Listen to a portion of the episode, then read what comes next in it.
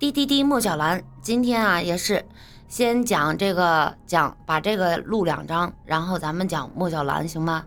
好多人也没有好多人，就糯糯米团，天天惦记惦记那个蒋凯和莫小兰，咱也不知道用啥。你好好回味一下你刚才说的话，我说什么了？我我我我说了什么？天儿也不早了，不对，天儿也不少了，人也不早了，人也不早了，天儿也不少了，咱们开讲。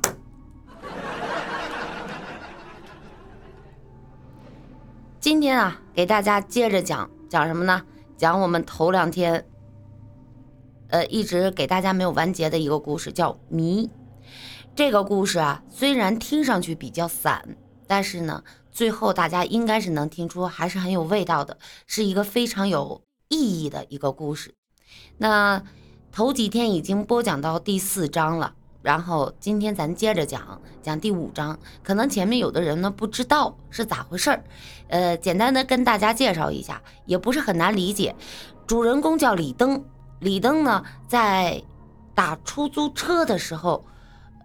收到了一张钱，这张钱呢是他十几年前花出去的一张钱，哎，莫名其妙的又回到了他手里。然后呢，那看看这张钱最后会发生什么样的事情？那我们开始迷途迷面第五章，一个从北朝南走的人。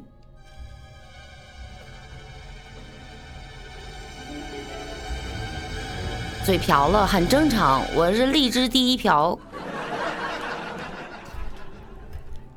听故事了啊！李登那五十块钱确实啊，是前段时间他去昌明镇采访的时候，在长途汽车上给花掉的。不过那个售货员是个小伙子，一个很英俊、很阳光的小伙子。他为什么要去那个昌明镇呢？连他自己呀都说不清楚，简直就是鬼使神差。有一天，他在报社接到一电话，是个女读者打来的。这个女读者呢，提供了一条新闻线索，说在这昌明县上有一姓韩的老头儿，这老头儿无儿无女，死后啊，他又复活了。李登呢？就跟领导请示说要去采访，可是领导对这个线索似乎不太感兴趣，没批。李登就很想去采访这个事儿，就请了病假，自费去了昌明镇。他呢，从小到大见过两次死人，一个是他爸爸，另一个是邻居关联的爸爸。那时候啊，李登还小，在酱坊市读小学。他家住那个房子呢，是个平房，面积特别小。他家的邻居有一个小孩那小孩呢叫关联，跟李登他俩同岁。他的父母离婚了，就是关联的父母离婚了。李登呢，一直也没有见过关联的妈妈。关联跟爸爸过。关联的爸爸呢，平时不怎么爱说话，但是总是笑吟吟的。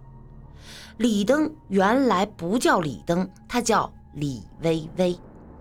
在教育上啊，关联的爸爸总是效仿李登家。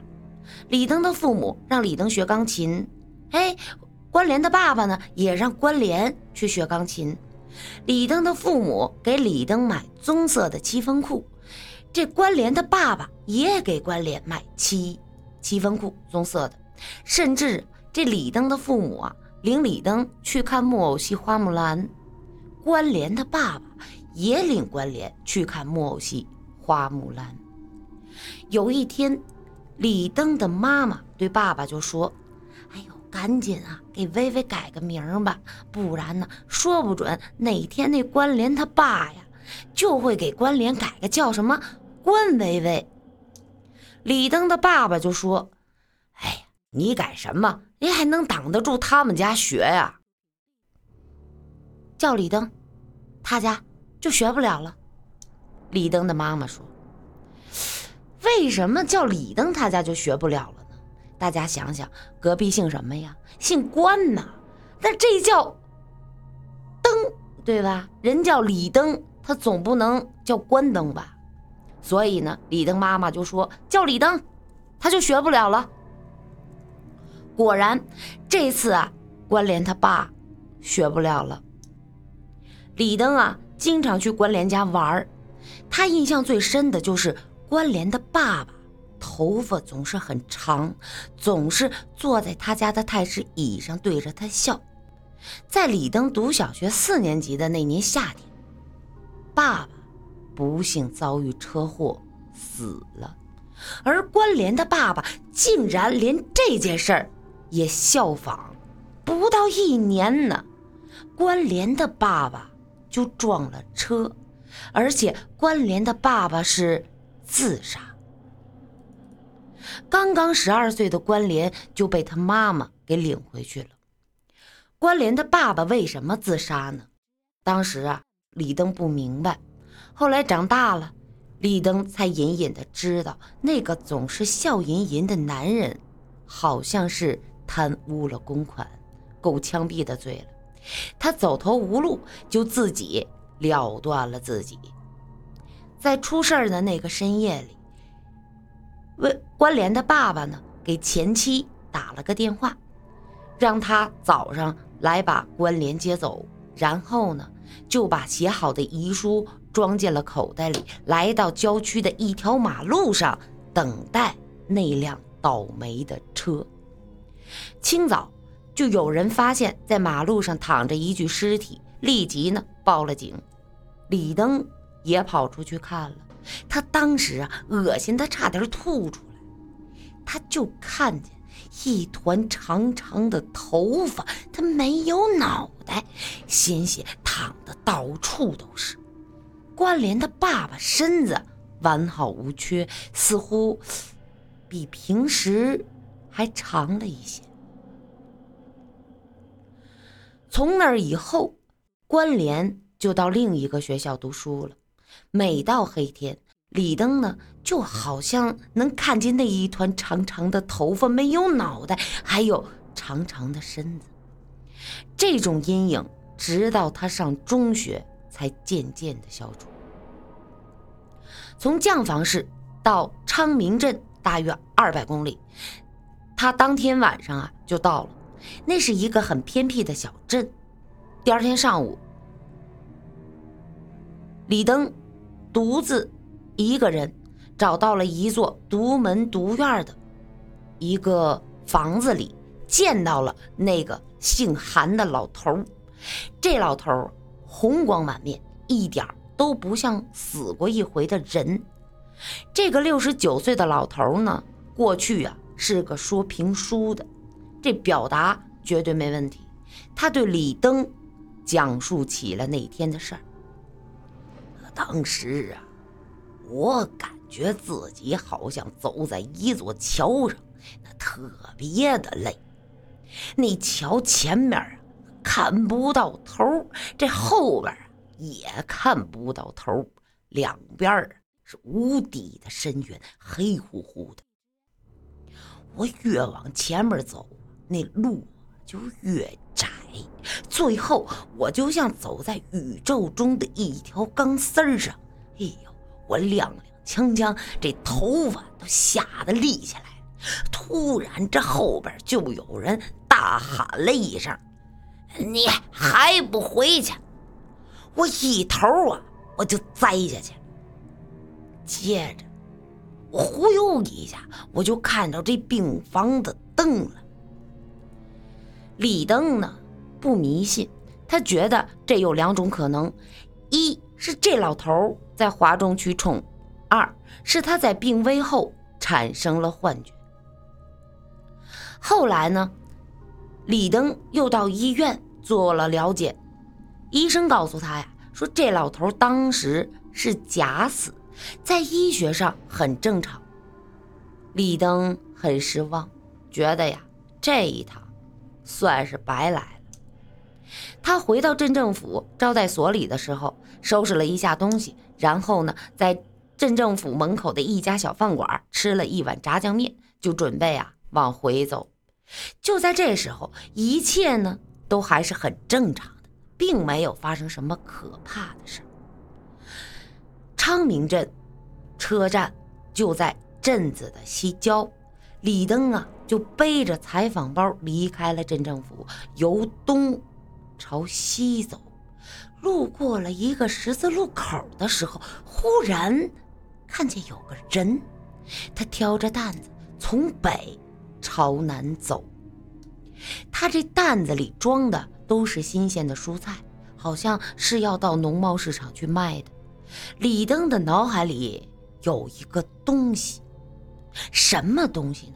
就这个东西啊，就像一条蚯蚓一样，就在他这记忆的土壤里拱了一下。他没太在意，继续啊走自己的路。他走了几步，他又朝那个人看了一眼，那个人还在低头赶着路。李登的记忆的土壤下，那个东西啊，又在拱了一下。这次李登感觉到不对了。他感觉那东西呀，绝对不是蚯蚓，那东西比恐龙还要大，好像是一个早已绝种的怪物。它一直潜藏在他记忆里，现在这个东西一声不响的，它就要崛起了。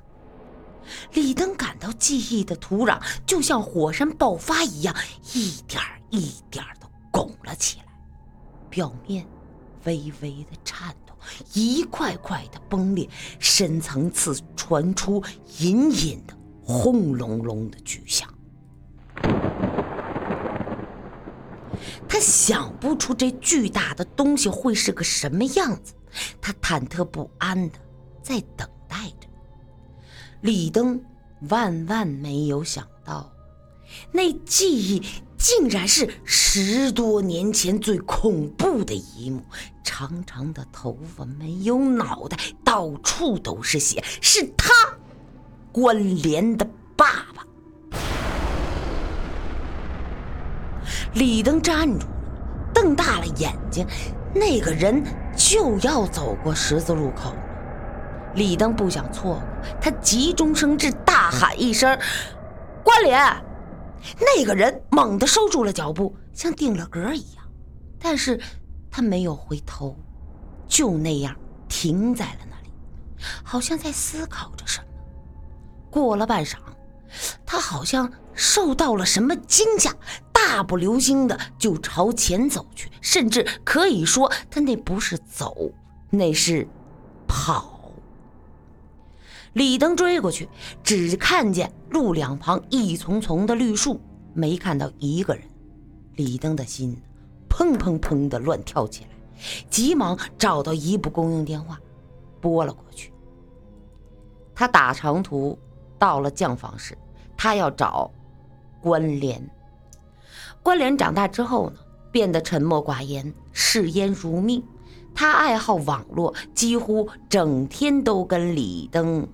啊，整天呢都是泡在网上，跟没有面孔的网友聊天。李登跟他呢是两小无猜，长大之后很少见面，友情呢也一天天的就淡了。关关联，李登紧张的上气不接下气，我我我我跟你说个事儿啊。什么事儿啊？电话那一端，关联的口气很冷静。你别生我气呀！你说，我我我我在昌明镇啊，看见了谁呀？你你爸爸是吗？关联的态度仍然很淡漠，好像他爸爸最近。正好就在昌明镇出差似的，这李登就合计了，这关联是不是生气了？就说：“啊，呃，可可可能我看错了啊，呃，对不起，没什么。”关联的声音就像飘在空中的那一片羽毛。关联似乎对父亲有点怨恨。他到了母亲那里，一直呢都受继父的气，生活很不幸。有一次，他甚至跑到外面去流浪，最后被收容，遣回了酱房市。他从来都不提父亲。呃，你最近怎么样啊？李登没话找话的问。啊，挺好。我也挺好。停了停，关联突然问：“你记得江春红吗？”他们现在没有什么共同话题了，除了小时候那一点陈芝麻烂谷子的事儿，而李登呢，都有点想不起来了。哪个江春红啊？啊，咱们小学四年级的同学。哦，记得那个女生啊。后来她家搬走了。对，就是她。关联似乎啊对这个话题更感兴趣。也不知道他家搬哪儿去了。你有他消息？没有，我也只是突然想起来，想起来的。哦，我我记得他声音很细，不怎么爱说话，脸上有个痣，在嘴角吧，是吧？左边啊，对，呃，左边。他成绩一直在咱们年级年级组都是第一名。嗯，哎，可惜后来他辍，可惜后来呀，他辍学了。嗯，挺可惜的。如果他不辍学，也许早就从清华、北大，甚至哈佛都毕业了。哎，我觉得，如果那会儿啊，不是因为骨头的那件事儿，他也不能辍学。想起来有点内疚。小时候嘛，都不懂事儿，没声音吗？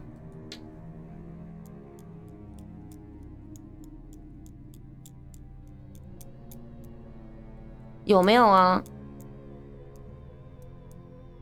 有没有啊？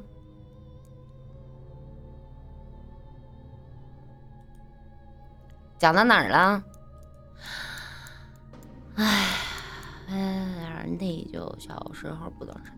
停了一会儿啊，关联呢突然就问：“呃，你说你在什么地方？”“哦，昌明镇。”“哦。”接着，关联就没什么话了。李登放下电话之后，来到了汽车站。他发现这个小镇只有一趟车是开往这市的，下午四点发车。而李登赶到的时候，车已经发走了。他只看到一缕尘烟。李登实在不愿意在这个地方再逗留，又没有办法，只好。再次回到了镇政府招待所，明天啊再走。他烦躁地躺在简易的客房里，连衣服啊都没脱。天黑了，他没有开灯，一片漆黑。他的脑子很乱，不断闪现那个挑着担子的从北朝南走的人。他时不时瞄一眼外边，他觉得。那个人随时都有可能挑着担子出现在窗外。一个十年前就死去的人，怎么突然出现在这个千里之外的偏僻小镇？难道他用塑料又做了一个脑袋，跑到这里伪装成人，隐瞒被车撞死的那段历史？又或者，当年？根本就没死，不可能啊！他有遗书的，而且他的脑袋都撞碎了，这是大家有目共睹的。也许那个挑担子的人是一个长得和关联的爸爸很像的人。李登很希望是这样，可是他怎么都说服不了自己。他相信他自己。没看错。接着，李登想到了另一个问题：你为什么来到这个陌生的小镇？李登想起了那个电话，想起了那个报告新闻线索的女人，她是谁呢？李登觉得自己真的是太大意，竟然不知道对方的单位以及电话，就听信了他的话，像被催眠了一样，就来到了这儿。那个女人说：“这里有一个死而复活的人，而那个姓韩的老头完全就是一瞎扯。这个挑担子的人，才是真正的死而复活。难道这个女人勾引自己来到这里，只是想让他戳穿一个秘密吗？最后。”他想到了江春红。读小学的时候，李登坐在江春红的后排。有一次考试，李登啊想抄他答案，遭到了他的拒绝。更不幸的是，被老师发现了。他走过来，把李登狠狠地训了一顿，并且通报了他的家长。那时候，李登爸爸还没死，把他呀。把李登打的那是遍体鳞伤，还跪了半宿。从此，李登对江春红那是怀恨在心，一直想报复他。一次，李登呢导演了一出双簧。上学的时候，他带了一个崭新的日记本，塑料皮的，他在上面写了自己的名字。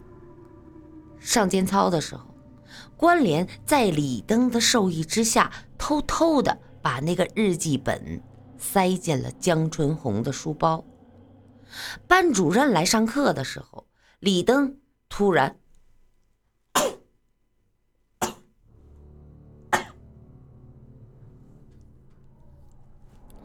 李登突然大叫起来：“哎，我的日记本不见了！”